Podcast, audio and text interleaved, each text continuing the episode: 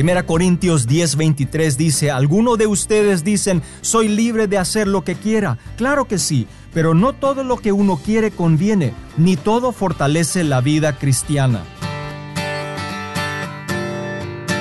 Bienvenido al podcast de Venga tu reino hoy, en la voz de Arnold Enns. Permite que el Espíritu Santo hable a tu corazón y a tu entendimiento al escuchar este mensaje.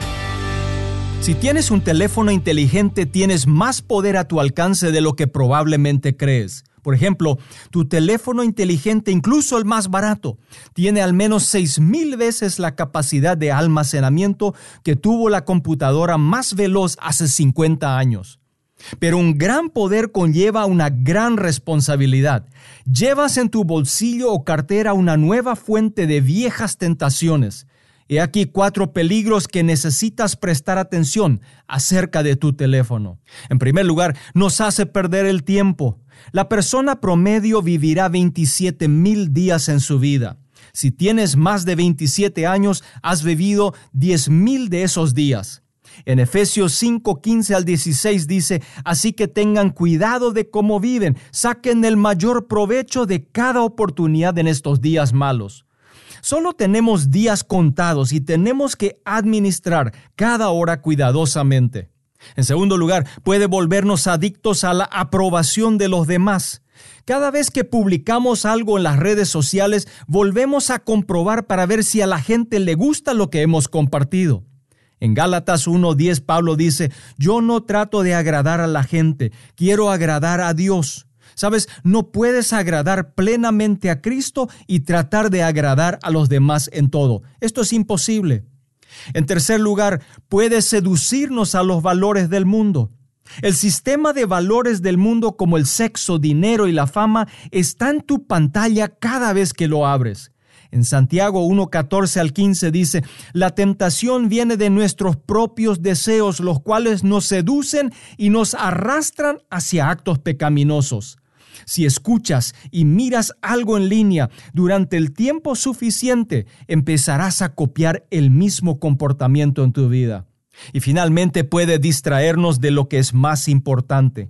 Si utilizas tu teléfono en todo el momento del día, este tiene más valor que cualquier otra cosa en tu vida.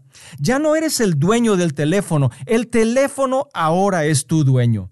En Lucas 10:41 Jesús dijo, Marta afanada y turbada estás con muchas cosas. Por ello, ten cuidado de que tu teléfono no se convierta en un Dios.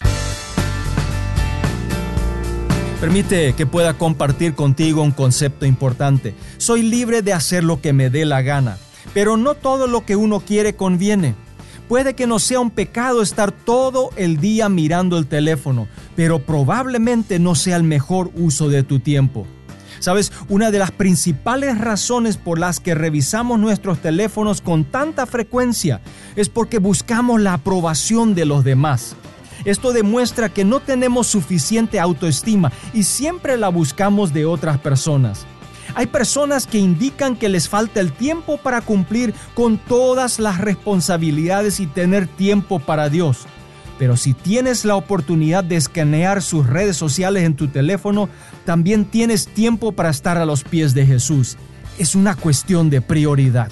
Permite que pueda hacer una oración contigo en este día. Señor Jesús, hoy vengo delante de ti reconociendo que estoy pasando demasiado tiempo en mi teléfono y que también he sido tentado más de una vez. Y hoy te ruego que me ayudes a controlarlo en vez de que Él me controle a mí. En el nombre poderoso de Jesús. Amén. Acabas de escuchar otra edición de Venga tu reino hoy, donde Arnold Enns presentó algunos principios que le ayudarán a ser un agente de cambio socioespiritual en su comunidad. Para leer artículos o recibir más enseñanzas, visite la página web www.vengaturreinohoy.com o búscalo en las redes sociales.